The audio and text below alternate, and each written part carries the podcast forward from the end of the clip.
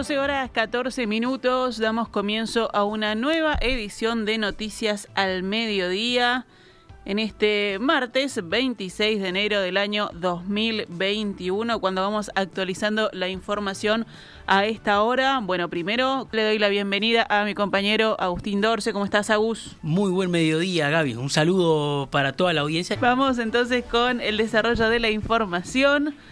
El foco del Ministerio de Desarrollo Social está puesto en que las personas en situación de calle puedan egresar de esa condición y logren ser autónomos económicamente. ¿Quién dijo esto? Bueno, fue el ministro de la cartera, Pablo Bartol, esta mañana en la entrevista central de En Perspectiva. El foco eh, donde estamos poniendo es en el egreso, porque seguir acumulando gente en lugares que el Estado tiene que solventar y que la gente se acostumbre, eso no es una vía razonable.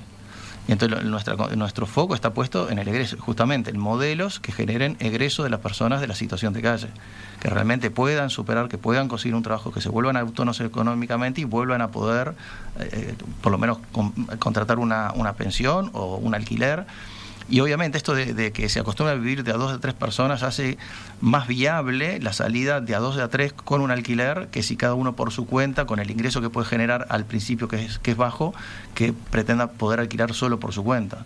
Entonces también es, por esto que estamos haciendo dispositivos de a dos, de a tres personas que hace más posible que la persona se acostumbre a convivir con otros, con los que juntos salir adelante y poder alquilar una, una vivienda. Bartol explicó que actualmente 192.000 hogares, aproximadamente 800.000 personas, están recibiendo asignación familiar, mientras que 89.000 obtienen el beneficio de la tarjeta Uruguay Social. En la gran mayoría de los casos, los beneficiarios de la tarjeta reciben a su vez la asignación familiar, lo que sería una doble prestación. En esa línea, el ministro explicó que debido a la pandemia ha sido difícil realizar visitas para actualizar la situación sobre estas prestaciones y si corresponden o no. A su vez, denunció que cerca de 300 familias no recibían visitas desde hace 8 años y que ya no les correspondía la prestación. Nosotros creemos que hay que generar una garantía de que hay una visita que se está dando. Y sobre todo, te digo que es porque su vecina es la que más ve esa realidad que son personas que con los años han podido salir de la situación de necesidad que tenían, ahora están bien, y sin embargo la vecina, que, que, capaz que no ha logrado esa superación, ve que ella tiene tarjeta y capaz que la vecina que tenía una situación de, estrechez económica, pero no tanto para una tarjeta, y ve que ella no tiene ninguna asistencia del Estado y la otra persona sí. La otra vez estaba en el interior y, y, las personas que hacen estas visitas me dijeron, mira, en el caso de un asentamiento que fuimos, a la media cuadra de llegar a la casa nos dimos cuenta que ya no le correspondía, porque tenía un almacén que el frente tenía 20 metros. Es decir, que hay gente que capaz que hace 10 años se le dio una tarjeta, pero con los años pusieron un almacén y pudieron progresar, salieron adelante, hoy tenían realmente una cosa bastante que les generaba un ingreso importante y sin embargo seguían con la tarjeta. estas son como las injusticias que la gente ve en los barrios, que los vecinos ven en los barrios y que hace que genera una desconfianza de si el ministerio está haciendo bien el uso de los recursos a la hora de transferir a la gente que realmente lo necesita o no. Y por eso hay gente que la tiene y que hoy día ya no le correspondería y también mucha gente esperando que se le dé y que tenemos que hacer una visita masiva para que efectivamente se le dé si le corresponda. Por otro lado, Bartol volvió a descartar la propuesta del Frente Amplio de pagar a los hogares ligados al trabajo por cuenta propia con cobertura parcial de la seguridad social, un salario mínimo durante los primeros cuatro meses de 2021, con la posibilidad de extenderlo dos meses más. Hay que tener prudencia en el manejo de los recursos, dijo el ministro. Nosotros pensamos que era la misma propuesta que se hizo en su momento, diciendo que solo iba a durar tres meses y ya vemos que vamos para el año y todavía ir para más largo. Entonces, ¿cuál va a ser el mundo que vamos a enfrentar en el 2021? No lo sabe nadie y uno tiene que ser prudente, si no nos puede pasar como le pasó a nuestros países vecinos, que empezaron dando una ayuda, ni siquiera de esa envergadura, mucho menor, pero una ayuda importante en, en, marzo, la tuvieron que achicar en octubre y la suspendieron en diciembre. Es decir, que enero este, no están recibiendo ninguna ayuda de esas familias. ¿Por qué? Porque se les acabaron los recursos, porque llega un momento que los recursos son limitados y hay un momento que se acaban. Y en el momento de peor, de peor crisis, cuando nuestro país va atravesando su primera ola de contagio y estos países también están en un momento de, alza, eh, ellos suspenden y nosotros las incrementamos. La hemos incrementado a través de la alimentación este, escolar y también le estamos a, aumentando a través de la ayuda a las ollas populares y a los merenderos, y a través de los convenios que estamos haciendo con las distintas intendencias para aumentar la cantidad de merenderos que dan un apoyo alimenticio a los niños. Entonces, eh, esta es la prudencia que uno tiene que tener y tiene que ser consistente a lo largo del tiempo y en un tiempo que no sabemos hasta cuánto va a durar. Si yo ahora propone que no, cuatro meses más dos veces, ¿y quién dice que va a ser seis meses? ¿Quién dice que esto se acaba en junio, las consecuencias económicas y la necesidad de tantas familias? ¿Quién lo sabe? La Administración Nacional de Educación Pública, la NEP, entregará mañana, 27 de enero, las partidas a los niños usuarios de los comedores escolares de educación inicial y primaria. La partida correspondiente al mes de enero se depositará en las cuentas de asignaciones familiares o la entrega de tickets en el marco del plan de alimentación escolar de verano. Aquellos beneficiarios de asignaciones familiares del Banco de Previsión Social recibirán la partida del mes de enero a través de un depósito en las cuentas bancarias correspondientes. En tanto, quienes no perciban ninguna prestación del BPS recibirán a partir del próximo 27 de enero los tickets de alimentación cuya distribución será informada por las inspecciones departamentales del Consejo de Educación Primaria que instrumentarán y comunicarán a los interesados el mecanismo para hacer efectiva la entrega referida, informó la NEP. Asimismo, se informó que en la primera quincena de febrero se entregará la partida correspondiente a ese mes a través de un depósito en cuentas de asignaciones familiares o de la aplicación Tu APP.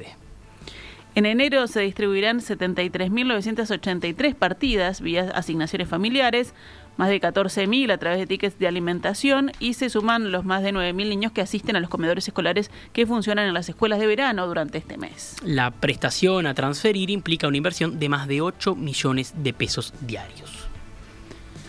12 horas 21 minutos, pasamos a noticias de la emergencia sanitaria. Antel habilitó un descuento especial de 25% dirigido a quienes tengan contratos con la empresa y se encuentren con un subsidio por desempleo otorgado por el Banco de Previsión Social en el marco de la crisis generada por la pandemia coronavirus. Esto se realiza como parte del esfuerzo que Antel está haciendo en la situación de la emergencia sanitaria, informó al diario El País Gabriel Gurméndez, presidente del ente. Estamos calculando que puede llegar a ser un aporte de cerca de 60 millones de pesos aproximadamente, indicó. Este beneficio se aplicará sobre el costo mensual de todos los contratos, ya sean de móviles o internet del hogar, siempre y cuando el beneficiario del subsidio sea el titular, no aplica para la telefonía fija. Para acceder al beneficio, a partir de hoy, los interesados deberán ingresar sus datos en un formulario disponible únicamente en en la web de Antel. El descuento será válido para los siguientes tres meses desde que la persona ingresó su solicitud y fue aprobada, algo que se espera que se realice de forma casi automática, indicó Urméndez. El trámite se podrá iniciar como máximo hasta el 31 de marzo de 2021 y será posible acceder al beneficio hasta con un solo mes de atraso, sin importar si son servicios móviles o de Internet en tu hogar. El descuento se verá reflejado en la siguiente factura emitida luego de aprobada la solicitud.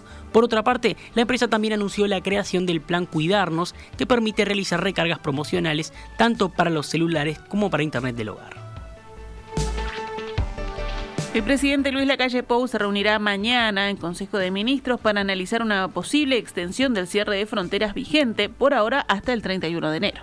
Según el diario El Observador, que consigna la noticia, en el encuentro también se analizará el futuro de otras medidas tomadas a mediados de diciembre y confirmadas a principios de enero. Para una eventual extensión del cierre de fronteras, el Poder Ejecutivo deberá contar con una nueva ley a ser aprobada de forma urgente por senadores y diputados. El gobierno analizará además una posible prolongación de la medida que obliga a cerrar bares y restaurantes a las 2 de la madrugada como máximo, también el aforo del 50% que rige para los ómnibus interdepartamentales y la prohibición de espectáculos con público.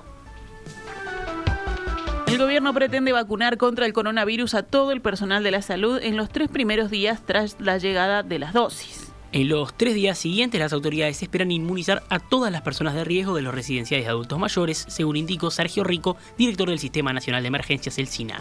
Rico señaló que los centros vacunatorios contra COVID-19 contarán con un área de observación donde las personas, una vez vacunadas, van a poder esperar cómodamente 10 o 15 minutos por si tienen alguna reacción adversa a la vacuna.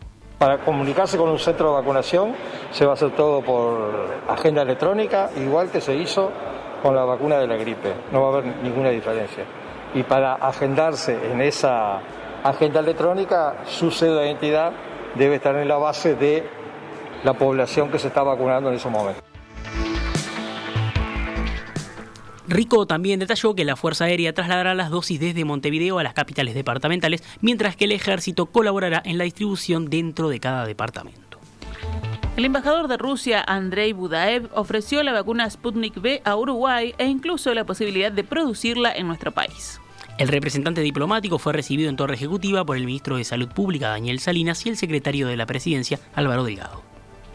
Eh, yo creo que este interés eh, puede ser de ambas partes. Eh, Rusia como país que ofrece a sus socios extranjeros en diferentes países del mundo, inclusive en América Latina, su producto, pero nunca insistimos y de ninguna manera imponemos nuestro producto. la decisión correspondiente se toma después de hacer un análisis profundo eh, desde el punto de vista científico, medicinal y de otra índole. El diplomático ruso señaló que el tema de la vacuna no lo maneja directamente el gobierno de su país, sino el Fondo Ruso de Inversión Directa, una estructura semiestatal y privada que se encarga de promover este producto en el extranjero y que además consigue que la vacuna se produzca en otros países. Por ejemplo, en Brasil, donde la farmacéutica Uniao Química ya empezó a producir la Sputnik B. Budaev subrayó que la vacuna rusa está portándose bien y que en su país ya empezó la vacunación masiva. Según consigna la diaria, se espera que a principios de junio ya esté vacunada la tercera parte de la población, que en total es de más de 145 millones de habitantes. El senador blanco Jorge Gandini propuso que la vacuna contra COVID-19 sea obligatoria en ciertos casos. Gandini escribió en Twitter, comparto que la vacunación sea voluntaria, pero para los trabajadores de la salud pienso que podría ser obligatoria. Son la primera línea y los más expuestos. Pueden contagiarse y contagiar, por eso serían los primeros en recibirla para protegerlos a ellos y a sus pacientes. Entre sus argumentos, el legislador recordó que hay antecedentes y señaló que la vacuna contra hepatitis B es obligatoria para trabajar en la salud. El ministro de Ganadería, Agricultura y Pesca, Carlos María Uriarte, afirmó que está disminuyendo la cantidad de casos de coronavirus en la industria cárnica y especificó que en el frigorífico Pool los contagios, que no tienen un hilo epidemiológico común, fueron controlados. Uriarte, que habló con Radio Uruguay en Cerro Largo, apeló al compromiso de trabajadores empresarios y quienes forman parte de la cadena de cuidado personal para evitar contagios y mantener las exigencias de los mercados internacionales, para los que también planteó la posibilidad de tener prioridad en la vacunación. Sería muy bueno poder vacunar cuanto antes a todo el personal que trabaja en la industria exportadora, para sumar garantías a los mercados que nos exigen. Pasamos a otros temas del panorama nacional. El Ministerio de Relaciones Exteriores ordenó el cierre del consulado de Uruguay en la ciudad de Los Ángeles, en California, Estados Unidos, y de tres sedes diplomáticas ubicadas en ciudades de Brasil, Curitiba, Pelotas y Salvador de Bahía. Las resoluciones respectivas, fechadas el 11 de enero, señalan que la medida se tomó en virtud de la necesidad de racionalizar los gastos de funcionamiento de las oficinas consulares de la República en el exterior en el marco del actual proceso de reducción del gasto público. Según la diaria, Cancillería también concretará en los próximos días el cierre del consulado en Chicago, Illinois. Diputados del Partido Comunista cursarán un pedido de informes al Ministerio de Defensa sobre la realización de un campamento organizado por la organización Veraca que este año será digital. Los legisladores solicitaron información, entre otras cosas, sobre si Veraca tiene una habilitación para realizar entrenamientos de tipo militar. El pedido de informes de los diputados Gerardo Núñez y Ana Olivera expresa, en los primeros días de enero, a través de las redes sociales del pastor Jorge Márquez, se realizó una convocatoria a un evento denominado BRAC Resistencia 21. En dicha publicación se señala que es un entrenamiento especializado para personas valientes y se requieren guerreros de élite para ser adiestrados en las más sofisticadas estrategias de ataque y defensa con el objetivo de destruir, aniquilar y pisotear a todo el poderío del enemigo.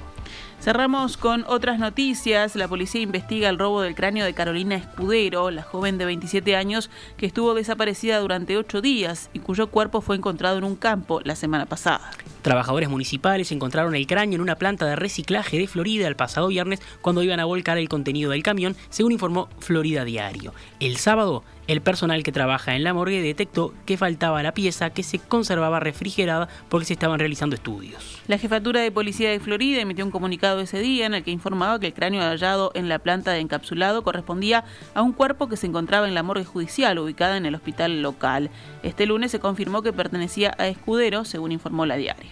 La Fiscalía de Florida investiga por qué el cráneo apareció en la planta de reciclaje. La morgue se ubicaba en el hospital donde también se comparte con los casos extrajudiciales. La principal hipótesis que maneja la policía es que el retiro fue intencional ya que el cráneo no estaba ubicado en un lugar donde pudiera confundirse con algo descartable. El cadáver de Escudero fue encontrado el pasado miércoles en el kilómetro 159 de la Ruta 6, próximo al arroyo del Timote, en Florida, tras ocho días de intensa búsqueda de la policía en un campo de unas 60 hectáreas cerca de la localidad de San Ramón, a donde la joven de 27 años había ido para llevarle unas pertenencias a su expareja. Este hombre, que es el principal sospechoso del femicidio, se suicidó dos días después de denunciar la desaparición. Sus declaraciones presentaron inconsistencias y fue citado a declarar por la fiscalía, pero la policía lo encontró muerto en un tambo donde vivía y trabajaba. En el lugar dejó una carta dirigida a su madre en la que se deslindaba de responsabilidades por la muerte de su expareja y madre de un hijo de dos años. Repasamos a cuánto cotiza el dólar a esta hora en pizarra del Banco República. 40 pesos con 90 para la compra y 43 pesos con 10 para la venta.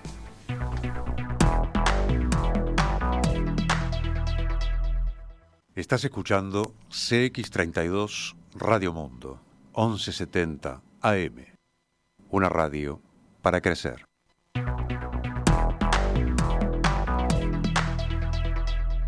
12 horas 33 minutos, vamos rápidamente al panorama internacional. En Italia, el primer ministro Giuseppe Conte renunció hoy al cargo tras perder el apoyo de una parte de su coalición, lo que genera muchas incógnitas, aunque no se descarta que logre nuevos aliados para un tercer mandato ante la grave crisis económica y la emergencia sanitaria que atraviesa Italia. Conte presentó su renuncia al presidente de la República, Sergio Mattarella, quien iniciará mañana las consultas políticas para formar un nuevo gobierno, según indicó en una nota oficial. El jefe de gobierno seguirá en funciones para encargarse de los asuntos corrientes, es lo que precisa este comunicado de la presidencia de la República. La renuncia de Conte marca el inicio de otra crisis política en Italia en plena pandemia. El jefe del Ejecutivo perdió el apoyo a mediados de enero del pequeño pero clave partido Italia Viva del ex primer ministro Matteo Renzi, una formación de centro que critica su gestión de la pandemia, así como el gigantesco plan de más de 200 mil millones de euros de la Unión Europea para la reconstrucción del país. El segundo gobierno de Conte, formado en septiembre de 2019 gracias a la coalición entre el centro izquierda y el movimiento Cinco Estrellas, llegó a su fin hoy después de 509 días de vida. Venimos a la región. En Chile, el ministro de Hacienda, Ignacio Briones, renunció hoy a su cargo para postularse como precandidato presidencial tras 15 meses en el gobierno y será reemplazado por el economista Rodrigo Cerdá. El nuevo ministro con máster en la Universidad de Chicago será el tercer titular que asume al frente de esta importante cartera durante el gobierno del conservador Sebastián Fiñera en la presidencia desde marzo de 2018. Briones ya había sucedido a Felipe Larraín, quien abandonó el cargo tras las protestas sociales de octubre de 2019. Briones se sumará a la carrera por la candidatura presidencial de la coalición de partidos de Sebastián Piñera. Chile celebrará elecciones presidenciales el próximo 21 de noviembre y aún no hay candidatos firmes entre los partidos tradicionales, de derecha a izquierda, ampliamente desprestigiados entre la opinión pública que reclama un sistema económico con mayor bienestar social en un país con un Estado poco presente en educación, salud y pensiones en fondos privados. Nos vamos ahora al panorama deportivo. Nos vamos al panorama deportivo porque la UF fijó para mañana miércoles el partido entre Peñarol y Defensor Sporting, pendiente de la segunda fecha del torneo clausura. Se jugará entonces en el campeón del siglo desde la hora 21. También quedó fijada la tercera fecha de clausura que se va a disputar entre el viernes y el lunes próximo. También se fijó la cuarta fecha que comenzará el martes 2 de febrero y que tendrá el clásico entre Peñarol y Nacional el día miércoles 3 de febrero en el Estadio Campeón del Siglo a la hora 17 por cuestiones de seguridad. Todavía se, desde los clubes se esperaba que poder cambiar este, este horario. Van a haber reuniones en, en los próximos días a ver si se mantiene efectivamente las 17 horas o si se lleva para más adelante.